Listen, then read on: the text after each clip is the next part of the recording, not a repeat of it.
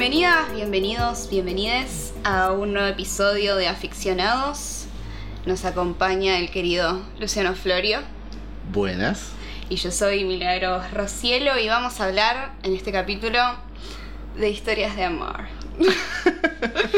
Nos pusimos como en plan, nada, clásicos también, porque es como el tema universal del que hablan un montón de películas, un montón de series, un montón de libros. Nos costó bastante, bueno, a vos no, a mí me costó un montón elegir. O sea, les mandé como una foto con siete, siete libros, tipo, chicos, no sé por dónde empezar. Eh, y nada, creo que elegimos lo que a nosotros más nos copó traer. Es muy posible que agarren y digan, che, pero no hablaron de esto. Bueno, nada, chiques, tenemos 45 minutos de programa, ¿no? Sí, a mí no me costó elegir porque básicamente es uno de mis géneros favoritos, la comedia romántica, dentro del cine, dentro de las series. Es un poco más tradicional dentro del cine, eh, tal vez Sí. con, con exponentes en la década del 80 como Nora Ephron, de la cual vamos a hablar en un ratín.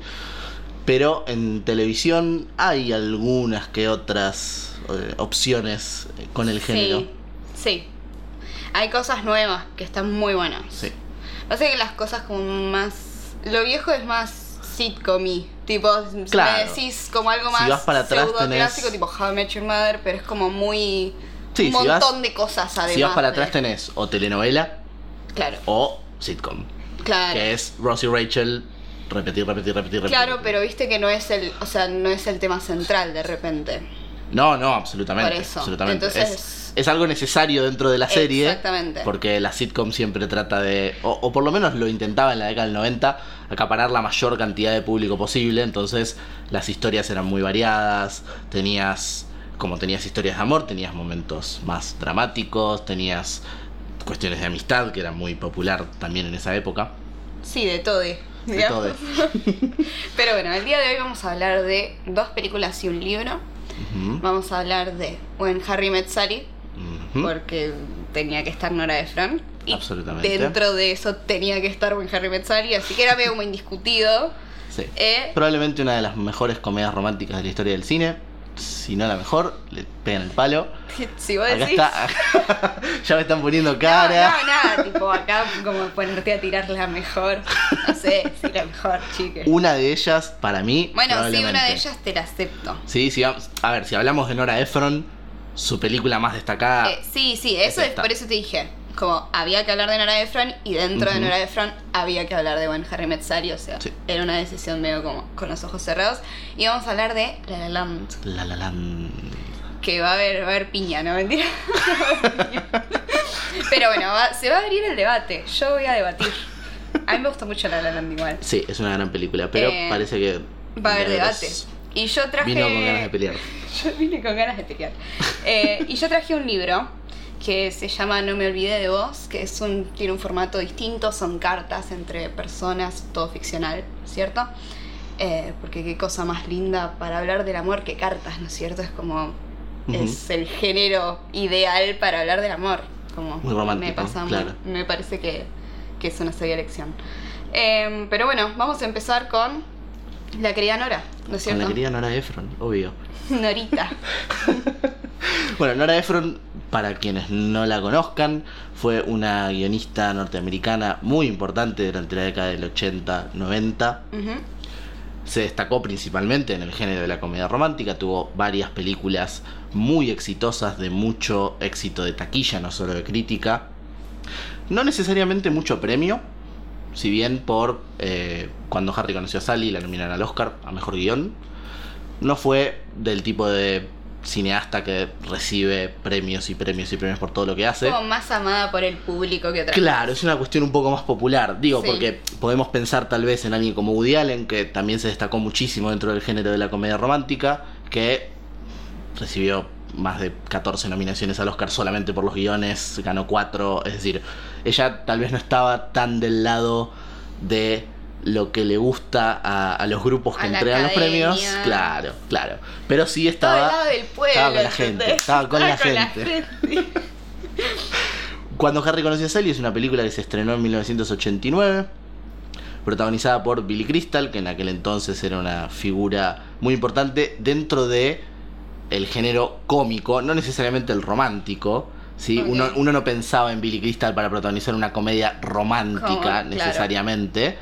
Pero el guion de Nora Ephron cayó en manos de Rob Reiner, que es el director de la película, que además es uno de los directores más versátiles de la historia, por lo menos moderna, de Hollywood.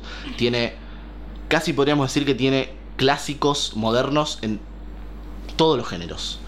Tiene clásico de fantasía, tiene uno de terror, tiene ha, ha hecho una cantidad de películas bastante grande, pero tiene cinco o seis películas que dentro de sus géneros Son clásicos. han sido muy muy importantes para la época y que se han sabido mantener en in- inclusive en el inconsciente colectivo eh, de- del público por lo menos eh, en Estados Unidos ¿no?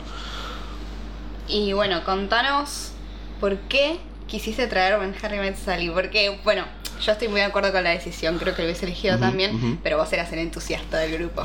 sí sí la película tiene una mirada no necesariamente convencional acerca de las relaciones Perdón, no nombraste a Meg Ryan. no nombra a Meg Ryan estaba Por hablando Dios, Meg de Ryan. arranqué por Billy. Crystal e iba a pasar a Meg Ryan Claro, es verdad Te, te- te desviaste y yo ¿Por te vuelvo a traer para que hables de Meg Ryan porque la amamos y que se hizo la cara a Meg Ryan. no No, es que me pone re mal. O Sí, sea, ¿no te sí. pone mal ver Sí, pelis como de los ochentas? sí es, es y imposible googlear tipo X hoy Sí. y, y llorar. Es, es muy difícil mirar cuando Harry conoció a Sally o esta otra película que hizo también con Nora Ephron, Sintonía de Amor, con Tom Hanks, You Sleepless in. Seattle. No, esa, es, esa la hizo después con Tom Hanks. Hizo dos, Claro. también con Nora Ephron. Por eso. Pero hay una que hicieron antes, Ah, que es Sleepless in Seattle. Sí, sí, sí. No Sintonía qué era amor. anterior. Claro. Y en esa película, es, es imposible mirar esas películas y no enamorarte de Meg Ryan. Es que yo me enamoré de Meg Ryan. Es, Yo soy heterosexual, ¿eh? Es- Pero es yo me una- enamoré no, no, no, de no. Meg Ryan. es Porque impresionante la belleza es- que tenía. No, pero aparte tenía como una frescura. Sí, sí, Tenía esa una muy buena actriz. capacidad Bueno, de, es una muy buena actriz. Estamos hablando como si hubiera muerto, chicos. Bueno, pero se operó la cara, de hecho. Perdió expresión facial. Em, Bueno, ella era, así como Billy Crystal no era una decisión, una elección normal dentro del género, ella era la elección perfecta. Obvio. Si bien esta es la película que la catapultó a era la medio fama. como, sí, Hollywood Sweetheart. Claro, claro. Sí. En ese momento, sí.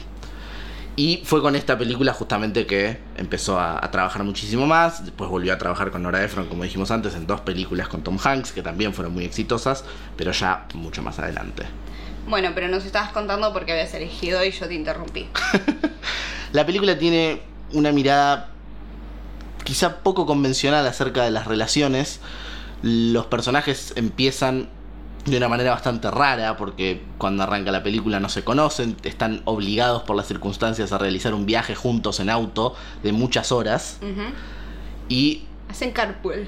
hacen carpool y claramente no se llevan bien. No. Tienen personalidades muy Opuestas, distintas. sí. Él es una persona muy cínica, tiene una Sí. mirada extremadamente ácida de la vida. Y ella es toda inocente. Ella es inocencia pura. Entonces, lo interesante de la película es que a medida que pasa el tiempo ellos se vuelven a encontrar, el desarrollo de los personajes, el cómo un personaje llega de un punto al otro a nivel personal, es muy natural. Incluso en los momentos en los que no podés ver qué pasó en ese desarrollo y solamente tenés como testigo, digamos, al propio locutor, a la, a la propia persona que te está contando qué fue lo que le pasó. Claro. Porque en las charlas que tienen ellos Claro, porque se ellos van se reencuentran contando, cada cierta cantidad de años, digamos. Claro. Hasta que llega un momento en la, en la trama de la peli que ya es como un tiempo que de corrido con el que Claro, un presente en el que dicen, bueno, a partir de acá vamos. en- en seguimos, orden. claro, en orden cronológico. Exactamente. Pero si no, quizás cada eran dos, cinco años que de repente no se veían. Claro. Entonces, e- en los momentos que ellos se vuelven a encontrar, se cuentan que, que, que les fue pasando en todo ese tiempo y sus personalidades cambian mucho. Sí. No solo él deja de ser tan cínico porque tiene determinadas experiencias que lo hacen por lo menos verse a sí mismo de una manera distinta. No sé si a lo que es puede como o que no se van pasar. acercando al centro, ¿no? Como si estaban en uno en un extremo, otro en el otro, y se van como Claro. acercando hasta llegar a ese presente donde de repente hacen esa de que son, y muchísimas comillas, amigos, Claro. y tienen todo en común y no hacen nada al respecto, digamos. Ujú. Exactamente. Justamente las. Todas estas experiencias que ellos van viviendo y que, que nos van contando a través de, de las charlas que tienen, los hacen, como vos decías, acercarse al centro, empezar a entender tal vez un poco más la postura del otro o la postura que inicialmente tenía el otro. Sí. Entonces se van entendiendo el uno al otro. Es que eso me parece fantástico, pero también habla como del crecer, esta cosa de que cuando uno es joven, eh, sos como medio radical en tu pensamiento, tipo, Claro. no, porque es blanco o negro, y quizás así. cuando vas creciendo es, bueno, quizás no era tan así, y es como que quizás en ese movimiento de eh, el crecer o el, el devenir propio de las vidas por separado, los fueron uniendo Claro. eh, casi que sin darse cuenta. Sí, y la película tiene también una mirada bastante particular sobre la amistad, porque ellos forman una amistad. Para mí, eso En yo te, determinado te momento- voy a pelear por siempre. Para mí no son amigos. Bueno, a- ahora Para vamos mí, a si eso. tienen ganas, no pueden ser Ah. amigos. Si se tienen ganas, no son amigos. Bueno, pero no necesariamente eso es así desde el principio. A ver, él le dice, es verdad, él le dice desde el principio. Perdón, cuando se cruzan en la librería ya, ahí es el, para mí es el quiebre. Se cruzan en Sí, la li- pero vos pensá que hay momentos- bueno. no son amigos. Pero pensá cuando están, pensá cuando están acostados en la cama, cada uno en su cama hablando por teléfono. Me parece lo menos amistad del planeta. Lucho, me estás Mm, jodiendo. no sé, ¿eh? no necesariamente. Me parece que Es re romántico. eso no Obviamente que es romántico, pero pensá que ellos están. Digamos, la conexión que ellos tienen Sí. va más allá de lo Vamos romántico. a pelear acá. Sí. Ya está, íbamos a pelear en la La Land, vamos a pelear ahora. Yo te dije que un poco te iba a discutir en esto. No, no, eh, la conexión que ellos tienen va más allá de lo romántico. Yo creo que la película podría haber terminado sin, sin que ellos necesariamente estén juntos una o... No, es que se tienen ganas y es evidente y todo el mundo, o sea, no es evidente para el espectador, es evidente para los propios personajes de la película. O sea, Carrie Fisher ahí diciendo, che, loco, dale, ¿cuándo? ¿Cuándo? A ver, Está bien, pero hay para mí hay determinados momentos en A la ver, película, chiques. hay determinados determinados momentos dentro de la historia en los que no necesariamente ese es el punto. no digo que no, pero... ¿Vos no crees que no hay amistad en No, ningún momento? No, Que siempre no, está porque esto de cuando, fondo. para mí es justamente eso, cuando ellos no se llevan bien no hay amistad porque son incompatibles. Que hay como un cierto roce ahí. Para mí hay como una tensión sexual ahí en el somos eh, completamente distintos. Ahí ya empieza, para mí, como hay una chispa de algo. Esa cosa de eh, somos completamente opuestos y un poco eso me gusta. Yo creo que Y el- después cuando se van acercando, como cuando se van pareciendo, para mí, o sea, eso no es amistad. Eso no es amistad, porque ahí si hay tensión sexual no es amistad. O sea, es así de simple. Puede Para ser. mí es toda una mentira, tipo como, bueno, nada, decimos que somos amigos porque no sé qué quiero y no sé, ñe, ñe, y 10 millones de quilombos personales de cada uno. Sí. Que los llevaron a, a esta, o sea, este periodo de un montón de tiempo en el que ninguno de los dos podía tener una cita porque se sentían incómodos y estaban mal, pero era por cuestiones que le habían pasado en la vida. Y yo creo también porque esta amistad, entre muchas comillas, les estaba impidiendo como abrirse a algo nuevo, porque es como que, nada, es, o sea, inconscientemente no aceptar que le tenés ganas a tu amigo, entre comillas. Entonces es obvio que toda persona que conozcas no te va a terminar de cerrar y no te va a gustar la cita y bla. Mira, acepto la postura. De cualquier manera, en el momento que ellos se vuelven a encontrar y arrancamos eh, la historia En el presente, sí. digamos, lo que sería el presente de la historia, para mí, ninguno de los dos está buscando eso. Puede ser que eso se gane con el tiempo, pero es eso es lo que me gusta digo. de la historia. Pero yo no estoy diciendo que los dos tenían, de- o sea, la idea secreta, como ese objetivo oculto que Claro. no le estaban contando. En el. Yo no momento que digo se eso, acercan. Pero no son amigos. Está bien, pero en el momento que se acercan, Me aceptó que no son amigos. lo que se... Pero me dijo está bien. Está grabado. eh. Chicos, me hacen quedar mal. No. en el momento, en el momento Yo- que ellos se y así nos acercan. preparamos para la la, la. En el momento que ellos se acercan, ¿no? En este presente, Sí. para mí lo que se está formando ahí es una amistad. Si después, si después se desvía, puede ser, pero yo creo que hay un periodo bastante grande de la película en el que se está formando una amistad. No, eso no es amistad. No es amistad. Se, está- se están conociendo, pero con la ventaja de ya conocerse. Y los dos están negados al amor y es por eso que no están juntos. Si no, ¿cuál es el cambio en el medio? O sea, ¿por qué? Si, o sea, ¿cuál fue el Sí, pero cambio? vos si que- ellos fueron amigos, ¿en qué momento fue el cambio de, ah, de repente no sos más mi amigo? Pero vos, pero, ¿Cuándo fue? Bueno, pará, vamos, vamos a spoilear la película porque si no, no podemos. En el momento. Se iban todos del podcast. En el no momento- más. En el momento. En el momento en el que ocurre, digamos, el primer beso. Sí. ¿Sí? El primer beso romántico que se Sí. dan. Donde hay muchas dudas de los dos lados. Sí. Ella está en una situación extremadamente vulnerable. Sí. Y hasta ese momento, los dos salen con otras personas. Sí. No están negados al amor, no están no intentando nada. Puede ser que dentro de lo que uno considera la magia de las películas de Hollywood, está dando vueltas esta idea de, ay, no se dan cuenta de que todo lo que quieren lo tienen enfrente de sus ojos. Pero yo no sé si ellos necesariamente, durante todo el desarrollo de su amistad, mismo cuando él le dice a ella mientras están paseando por la plaza, No nos estamos convirtiendo en amigos. Cuando él le dice, nos estamos convirtiendo en amigos, yo creo que ellos genuinamente creen que están convirtiéndose en ¿Qué amigos. tiene que ver? Pero, Que ellos crean. ¿Qué tiene que ver lo que porque ellos para mí la película no está reflejando eso. Yo no creo que la película intente, desde el primer momento que ellos se reconectan, hacerte pensar que esto es lo que son. Es decir, que esto es sí o sí una relación romántica. Sobre todo porque salen con otras personas, son honestos con, con el otro acerca de sus relaciones. Está bien, pero eso es lo, lo sano que tendría que haber en una relación. El tema es que. Sí, pero no mientras salís con otras personas. Pero porque ellos no estaban saliendo. Es por eso, porque eran amigos. Yo no estoy diciendo que no. No, ellos no eran amigos. bueno, vamos a cerrar acá. Yo quiero tipo hacer como una encuesta después y a ver que me digan. Vamos ¿Eran amigos o no eran sí. amigos? Eso no es amistad. Si hay tensión sexual no es amistad. El productor se puso nervioso porque no cortamos la discusión. Sí, y vamos ya a pasar la está- discusión. Vamos a pasar al libro. Bueno, ¿cómo, ¿cómo pasamos al libro? No, a mí me re gustaría saber qué piensa la gente. Podemos- Sí, de cabeza. Vamos a hacer una encuesta. Team, team no es amistad. Hashtag no es amistad.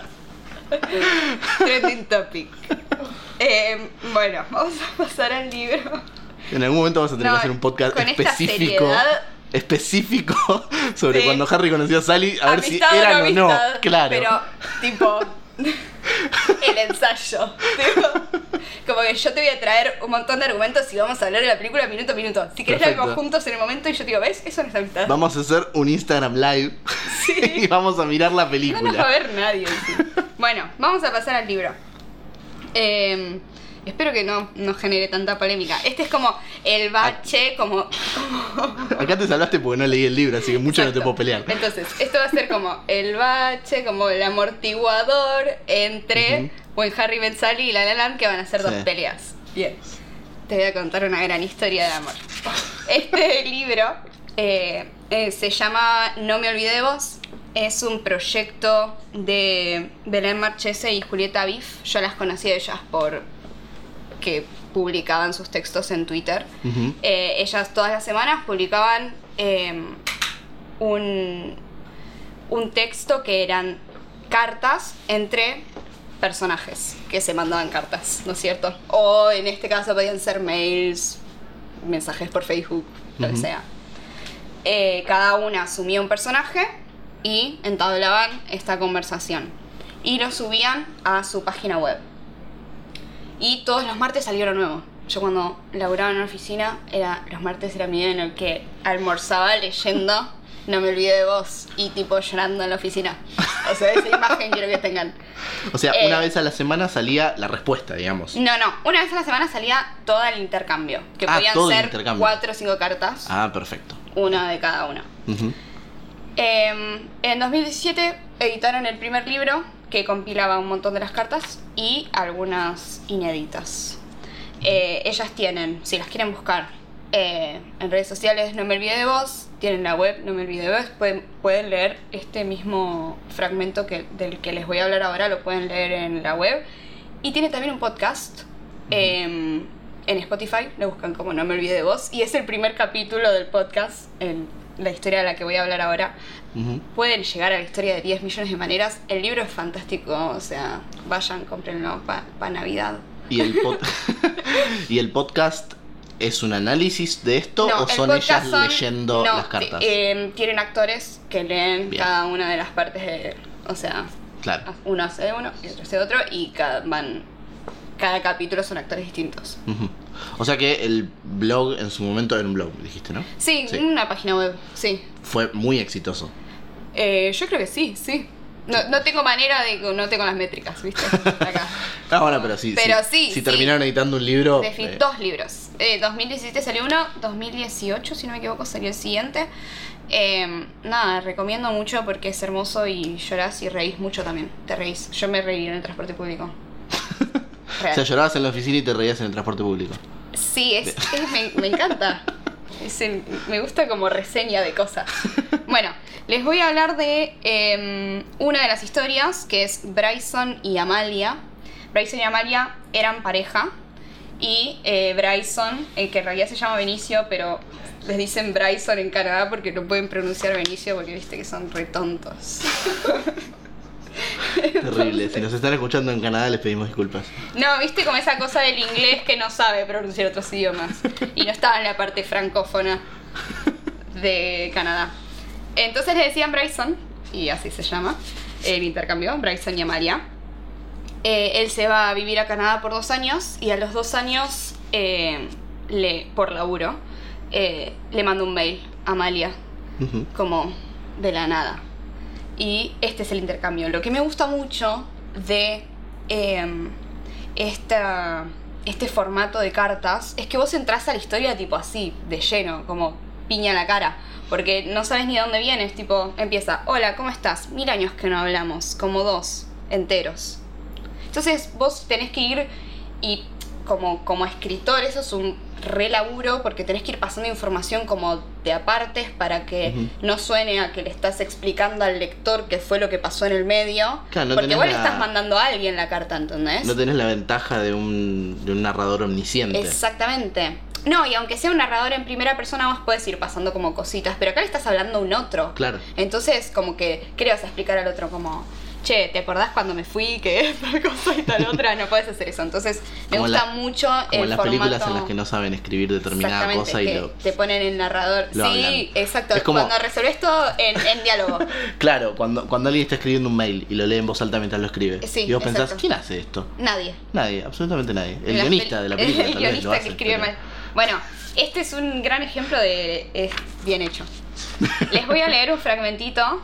Em, bueno, Bryson y Amalia se mandan varias cartas. Esta es la segunda, tercera. ¿Y qué, relación tenían antes de que Ellos él eran se vaya? pareja y cuando él les sale este laburo se separan porque decían no hacer una relación a distancia.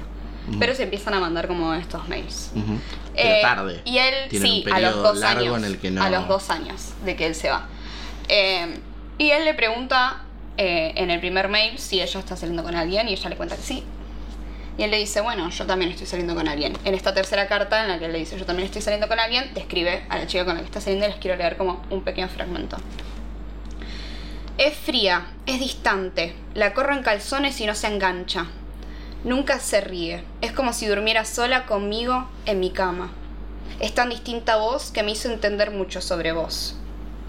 No sé, ella no toma mate, no se pone mis remeras, no se ríe con mis imitaciones de Al Pacino, no me hace dibujos en la panza con fibrones, no canta, no se pone en pedo con vino de dama juana, no tiene frío todo el tiempo.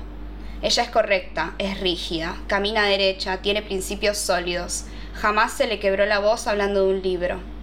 Ella no se, te parece en nada, te extraño siempre y a veces más que cuando la abrazo pensando en vos. Fuertísimo. A lo que ella, voy a leer un fragmento, un fragmento La está pasando bomba en de la respuesta, ¿viste? Un fragmento de la respuesta que ella le manda. Nadie te obliga a estar con nadie, lamentablemente. Todo sería más fácil. Habría un culpable. O no un culpable, un responsable. Otro, no vos, otro. Decile que te gusta abrazar y bañarte de a dos. Pedile perdón por tus ronquidos. Hacerle chistes sobre tu desastre y tu, su impecabilidad. Querela, querela mucho. La alemana va a aflojar. El amor es ese tipo de tobogán, el de muchos bucles.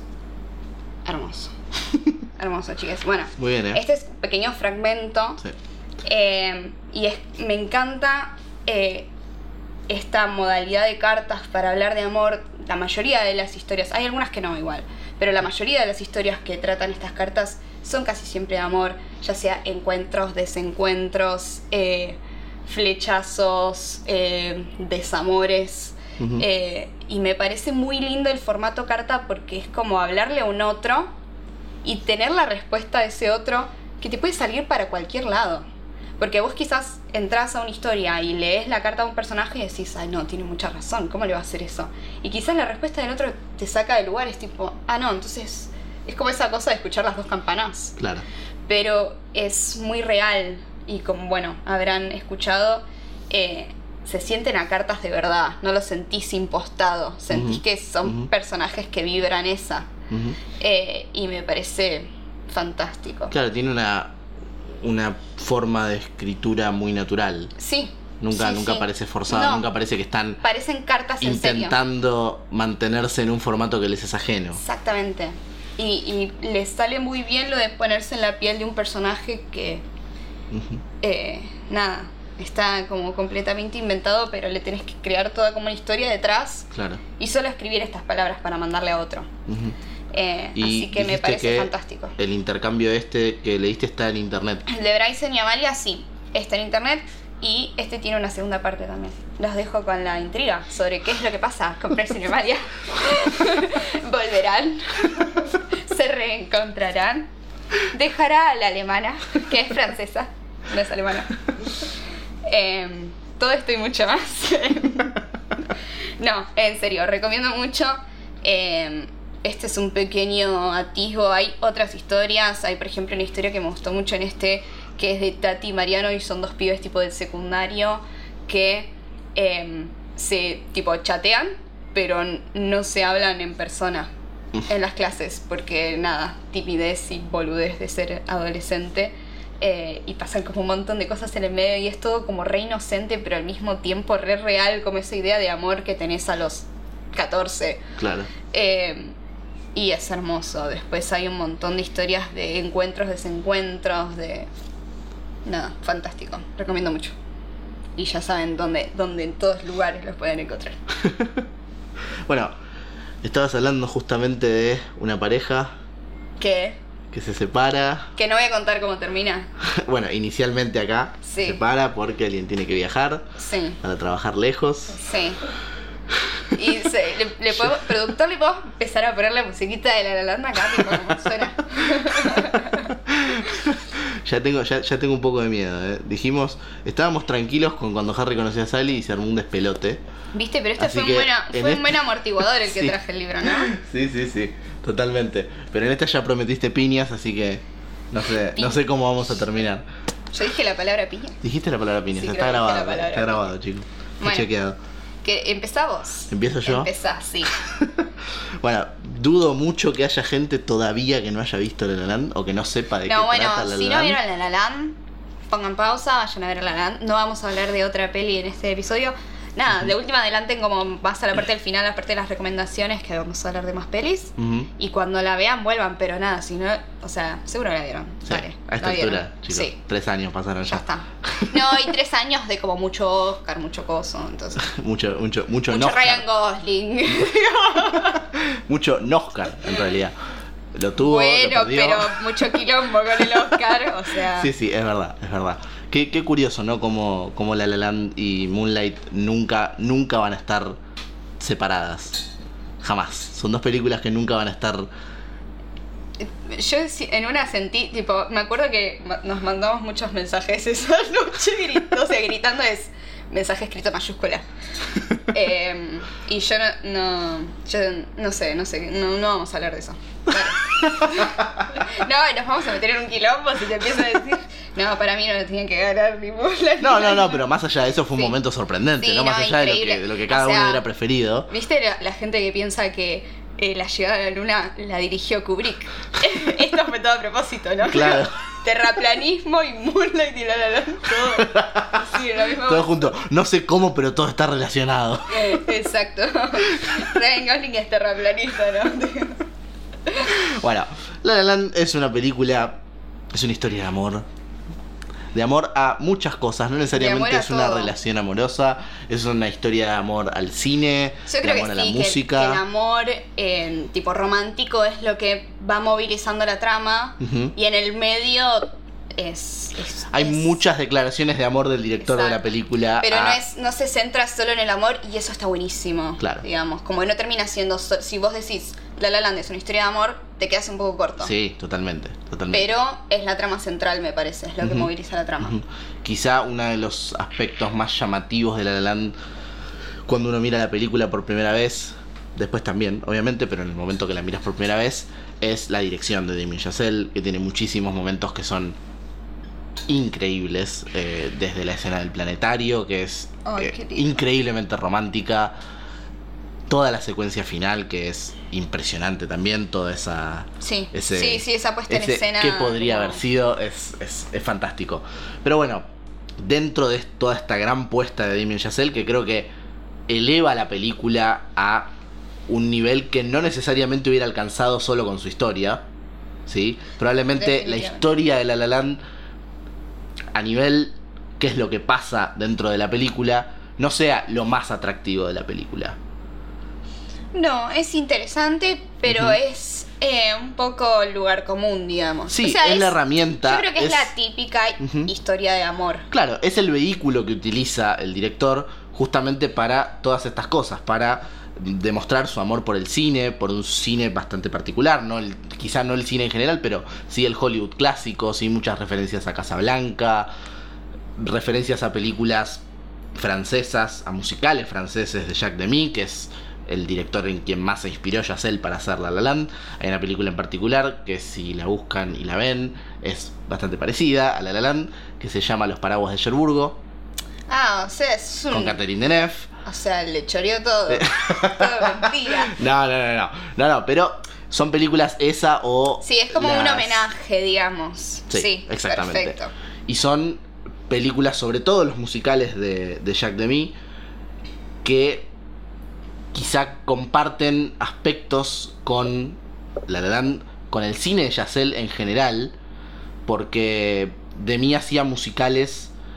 Para empezar, Los Paraguas de Cherburgo es una película que no tiene diálogos. Todo en la película está cantado.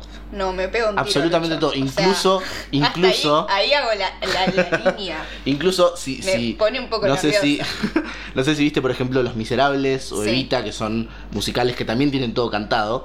Esta película lo lleva un poco más al extremo porque Los Miserables tiene canciones, pero las canciones tienen una métrica, tienen una rima. En Los Paraguas de Cherburgo no necesariamente pasa eso. Son diálogos que podrían estar así, hablados como los estamos hablando ¿Querés que nosotros, hagamos un podcast cantado? pero cantados. Podemos hacer un episodio cantado sobre musicales. Al productor ya le gustó, ella me hizo la seña, me aprobó. Sí, ¿en serio? No, me parece que vamos a tener que cambiar de productor. Sí, digamos, en, en- en lo que se parece tal vez al cine de Chazelle es que Demi utilizaba la música como vehículo para contar historias convencionales, tradicionales, no eran Claro. historias extraordinarias. Sí. Claro, exactamente. No, por eso digo, creo que en este caso es una historia eh, vista, digamos, como... Sí. No es que tiene nada sorpresivo ni nada... eh, pero la forma en la que se lleva eh, adelante la trama me parece que es única. Claro, utiliza eh, el género y el formato de la película como excusa, digamos, como vehículo para Contar- hablar de todas hacer lo estas que cosas. hacer en claro, hablar de. sí. Igual, de todas formas, yo creo que sí tiene una mirada como moderna, entre comillas, o como actual, diría, más Sí. que moderna, actual, Sí. de lo que es una historia de amor. Sí, seguramente. Digo, ¿por qué? Por- ¿Nos metemos de lleno en la pelea? Por favor. Ok.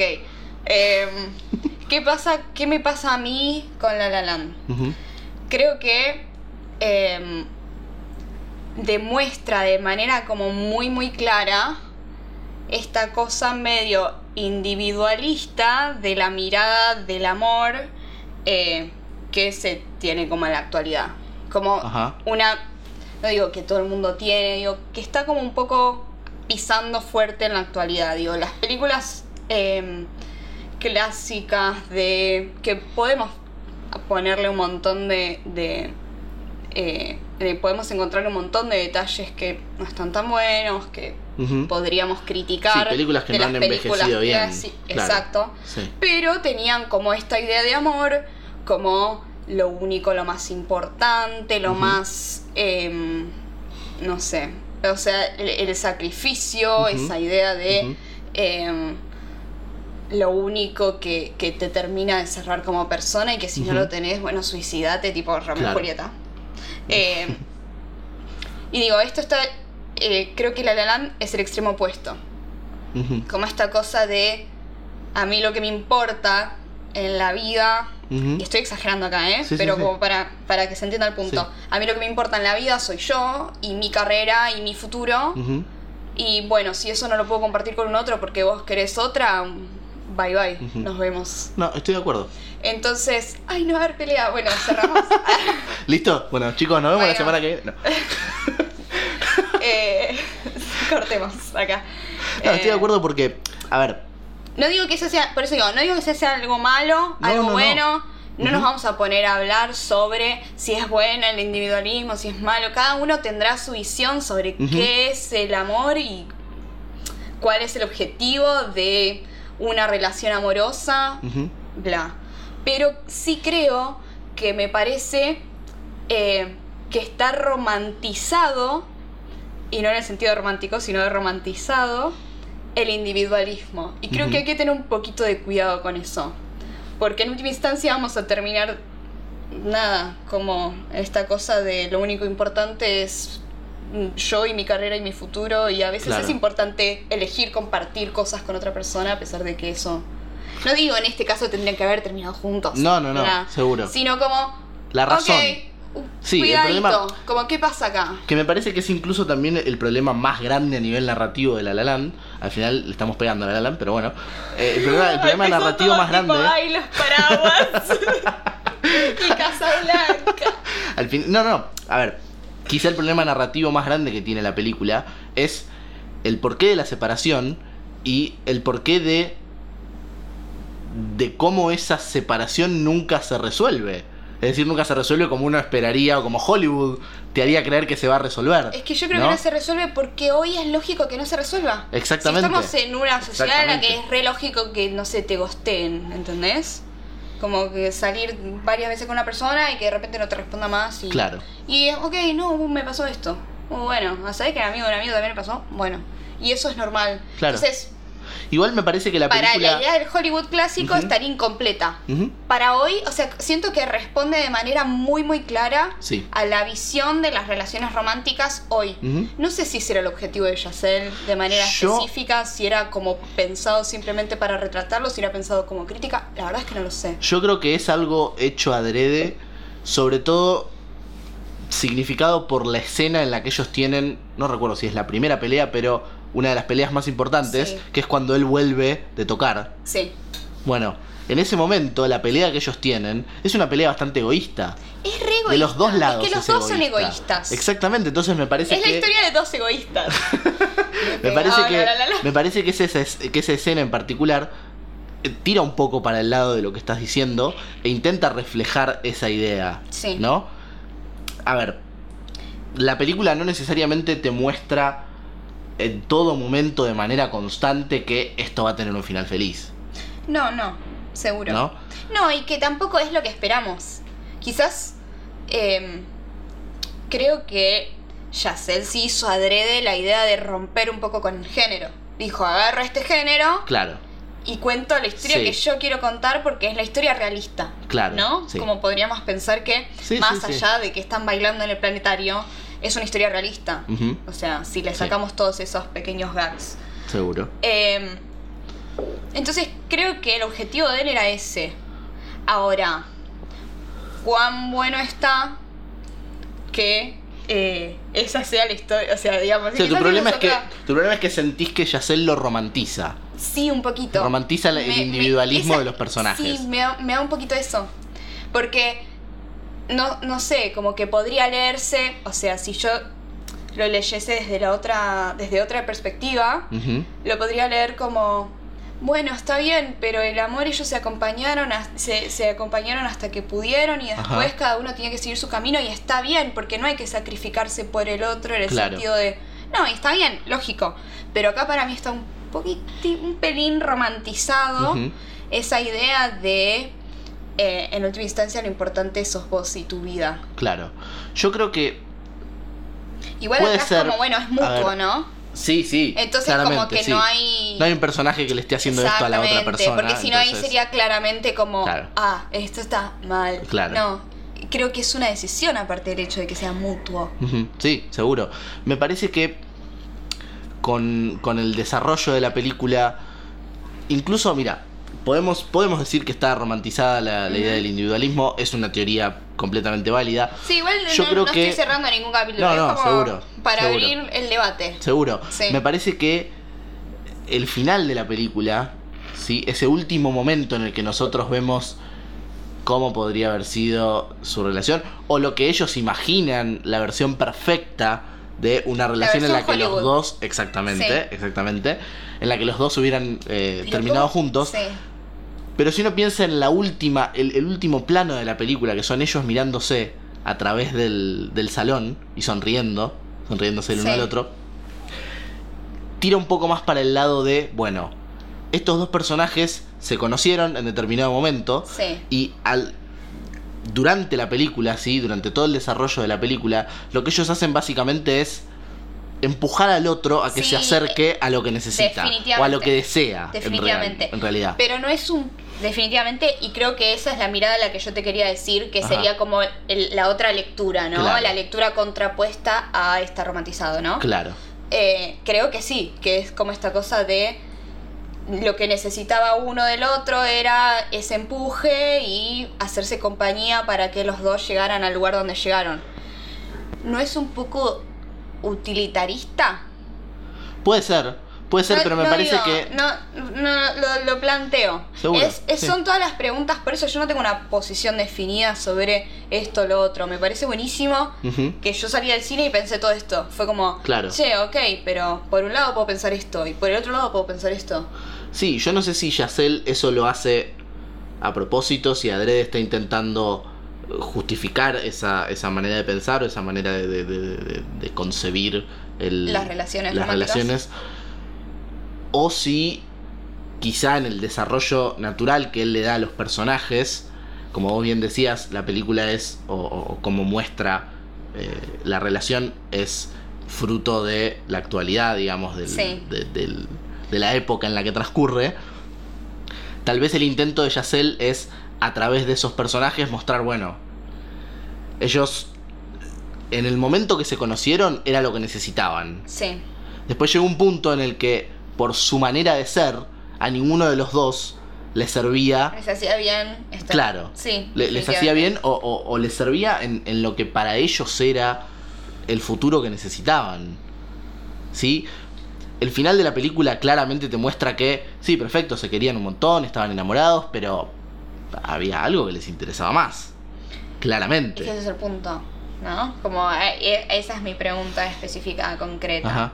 Sí. como en última instancia eh, elegir un proyecto de vida solo es un signo de los tiempos. Claro. Digo, como de repente si yo agarro y te digo, bueno, no, tengo una amiga que conoció un chabón y te cuento toda la historia de La La Ujú. menos desquiciada, pero te cuento toda la historia de La La Sin que floten por el planetario. Exactamente, tipo, no vuelan, pero... Es como la de Alan, pero no vuelan. Exacto. y, y, su- y es Ryan Gosling, ¿no? Pero el tipo es Ryan Gosling. No. Eh, bueno, basta. Entonces, eh, si yo te cuento eso, vos me decís, ay, mira, sí, no, como normal, una historia Claro. común. En cambio, si yo te cuento la historia de When Harry Met Sally, Ujú. vos me decís, no, mentira, es chiste, Claro. es mentira. Y quizás Claro. ese es el tipo de historias que te cuenta, tipo, una abuelita, que no, yo a mi marido lo conocí, y tienen esas historias desquiciadas donde quizás estuvieron tres años hablando por carta y cuando se conocieron se casaron y vivieron juntos hasta que se murió el señor. Bueno, Entonces, perdón, un eso me parece un desquicie. Un detalle. Y a vos no te parece un desquicie lo de La La. A nosotros no nos parece un desquicie Claro. lo de La La Land porque es signo de los tiempos. Exactamente, un detalle importante del guion de cuando Harry conoció a Sally son las parejas que van apareciendo, Ay, contando hermoso. sus historias, Ay, me encanta que son eso. parejas reales, Ah, eso no lo contando sabía. historias reales. Sí, Bueno, sí, sí. ese tipo de historias que cuentan esas personas, tipo, la vi al, al- al- Claro. del otro lado del salón Sí. y un ojo y bailamos en Foxtrot, no sé cuándo. y, y de hace 50 años que estamos juntos. Claro. Para mí eso es ciencia ficción. Claro, Y exactamente. La La Land es, ok, lo- le pasó a un amigo a una amiga. Claro, es, es, es como si Yacel hubiese intentado hacer la película más realista posible Sí. con la realización menos realista posible. sí, tal cual. ¿no? Creo que esa es la definición. Es como, es como intentar jugar mucho con el género, agarrar una historia súper simple y súper eh, bien, digamos, como centrada en lo que pasa hoy o en cómo existen hoy las relaciones o cómo existen hoy las parejas, pero jugar con el género y recrear... Y hacerlos volar. Claro, Literal. exactamente, hacerlos volar por el planetario. Bueno, creo que es una buena forma de cerrar. Bien, no hubo tanto... pre- Empezamos. ¿Viste? Nos peleamos, empezamos. nos peleamos antes, nos peleamos Que cuando no creímos que nos no, íbamos a pelear. no. Así es la vida. No está guionado esto. Eh, bueno, creo que este es un lindo cierre. Sí. Bueno, y para cerrar tenemos como siempre algunas recomendaciones por si les gustó el género, si es que les gustan las pelis o el libro del que hablamos. Tenemos más material para que disfruten. Sí, como dijimos al principio, digo, como este género tiene 10 millones de cosas. Sí. Hay de todo. E hicimos la selección de cosas que a nosotros nos gustan. Ujú. No, se- no se sabe si son las mejores, como dijo Lucho, la mejor película, no, no se sabe. Pero tenemos un par más. Así que empiece, señor Luciano. Sí, brevemente mencionar, como ya lo habíamos hecho, estas otras dos películas de Nora Ephron, por si les gustó cuando Harry conoció a Sally, son Sleepless in Seattle o Sintonía de Amor con Meg Ryan y Tom Hanks. Sí, a traducción sintonía de amor, sí, seguí. bueno, es lo que hay. Y. No duermen en Seattle. es mejor título que Sonámbulos en Seattle. No. Eh, y la otra es, tienes un email, un poco más famosa tal Ay, vez. me encanta, o un poco más famosa tal vez para email. nuestra generación. Sí, También con Meg Ryan y Tom Hanks. Es como, aparte chatean, pero por mail. Claro, que en realidad es una adaptación de una obra de teatro húngara viejísima. Ah, esa no la tenía. Sí, que también es un musical que se llama She Loves Me. Es la misma historia pero convertida en musical. A mí me has contado. Porque sí. transcurre en una perfumería. Inicialmente son dos personas que trabajan en la misma perfumería y se mandan cartas. Obviamente Nora Ephron lo modernizó y lo Y actualizó al mail y ya es viejo. Porque ya no nos sí, mandamos ahora mails. es tipo, Tienes un WhatsApp. tienes un DM, me gusta, tienes un DM. Sí. Bueno, y después tenemos Sleeping with Other People. Eh, creo que no sé si la habían agregado a Netflix o a Amazon, pero bueno, si entran Sí, en nuestro Medium, que vamos a tener publicado este capítulo, ahí si la película está en algún servicio de streaming, va a estar el link para que la puedan ver directamente. Esa es la peli que tenés para traer. Yo te traigo una serie. A ver. Easy. Netflix. Muchas historias eh, distintas. Capítulos de 20, 30 minutos creo. Eh, y tiene esta cosa de que puedes ver el que quieras porque están Claro. en desorden. Y me gusta mucho porque esta cosa de poder traer distintas historias y tener que retratarla, hacer eso 30 minutos, eh, como que tiene que condensar todo en eso. Y, y muestra como muchas facetas muy chiquitas de relaciones amorosas que me parece que está hermoso, porque no se pierde en el cómo se conocieron y Claro. qué les pasó en el medio. Es tipo, no, como Es Si yo directo, te es, dije- es un momento particular. Claro, como si yo te dijese sacar una foto a una relación y te muestra todo lo que pasa en ese momento. Claro. Eh, y eso me parece hermoso porque trata todo tipo de relaciones, como relaciones que recién empiezas, relaciones tipo matrimonios que ya tienen años y tienen hijos y tienen la típica que volver a ponerle onda al asunto.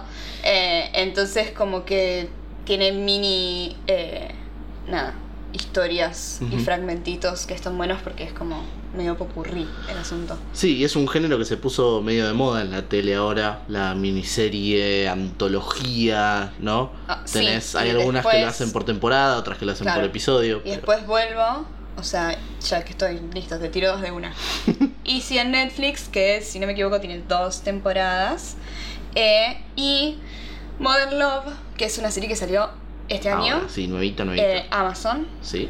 Eh, Amazon se puede pagar en pesos ahora. Aclaro por si alguno le tenía miedo a Amazon porque estaba en dólares. también se puede piratear, ¿no? Eh, bueno, eh, Modern Love tiene la misma onda que Easy. Ocho capítulos. Ya- Sí. Ya vi seis de los ocho, todavía no vi los últimos dos. Ujú. Me viene encantando mucho. Amazon mucho, mucho, puso plata ahí porque hay un elenco No, hay un elenco de importante. sí, sí, sí.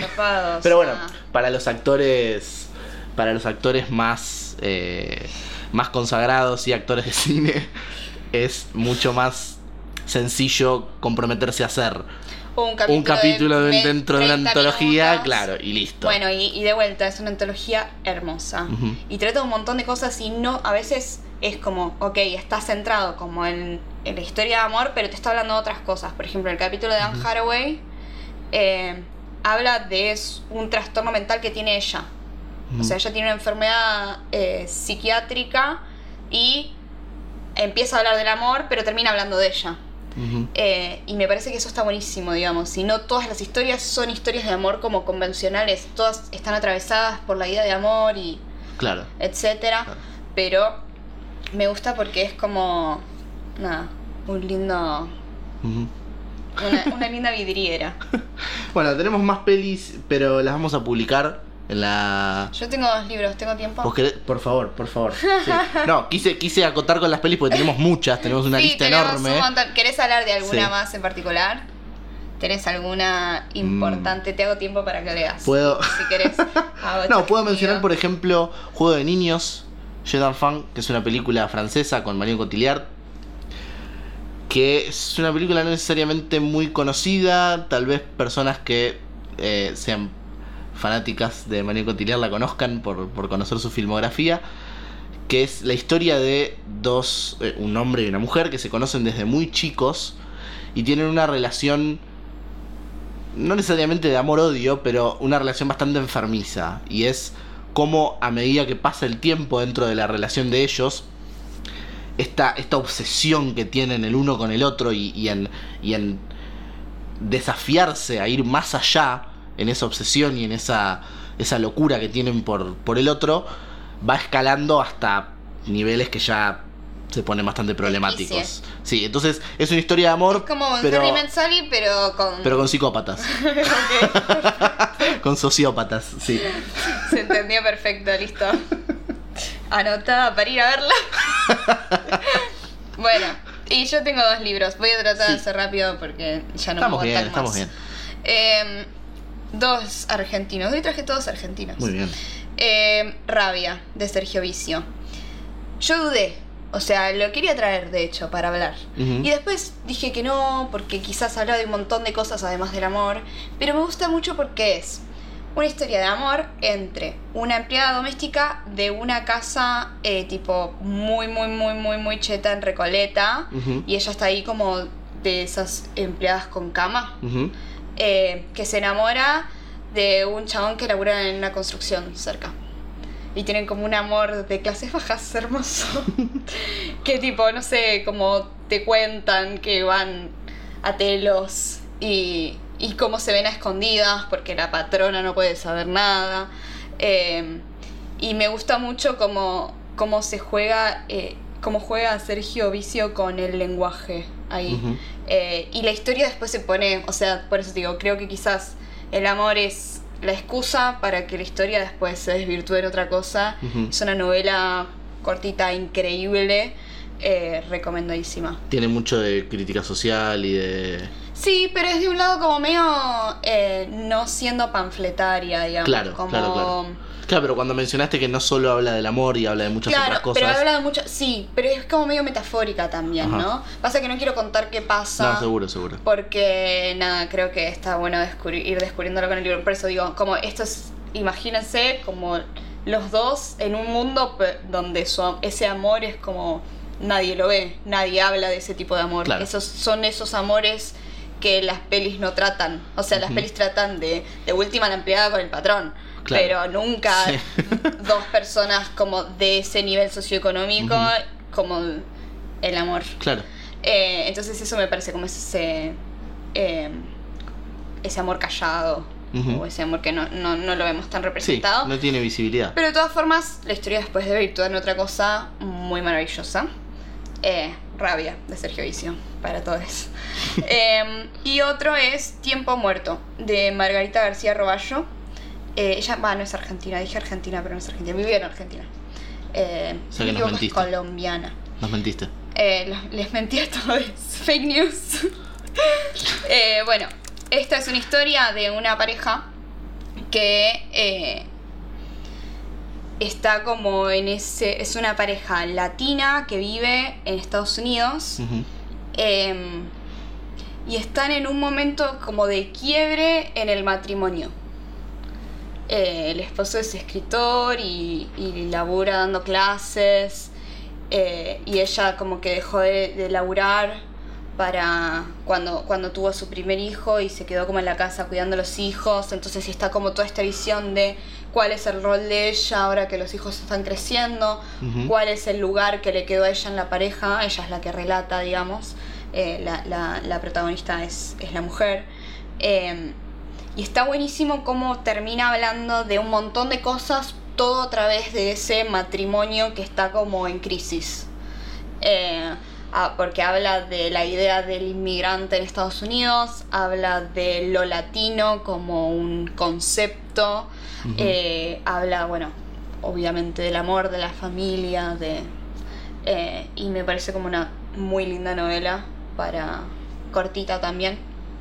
eh, para ver este otro tipo de amor, en un momento de crisis de un amor, que aparte son este tipo de historias que también vienen surgiendo, ¿no? Como eh, ver el amor no solo en el momento de se conocen y viste que es la típica, se conocen y Está todo bien hasta que está, está, todo, bien mal. hasta que está todo mal y después vuelven Gesto y grandioso.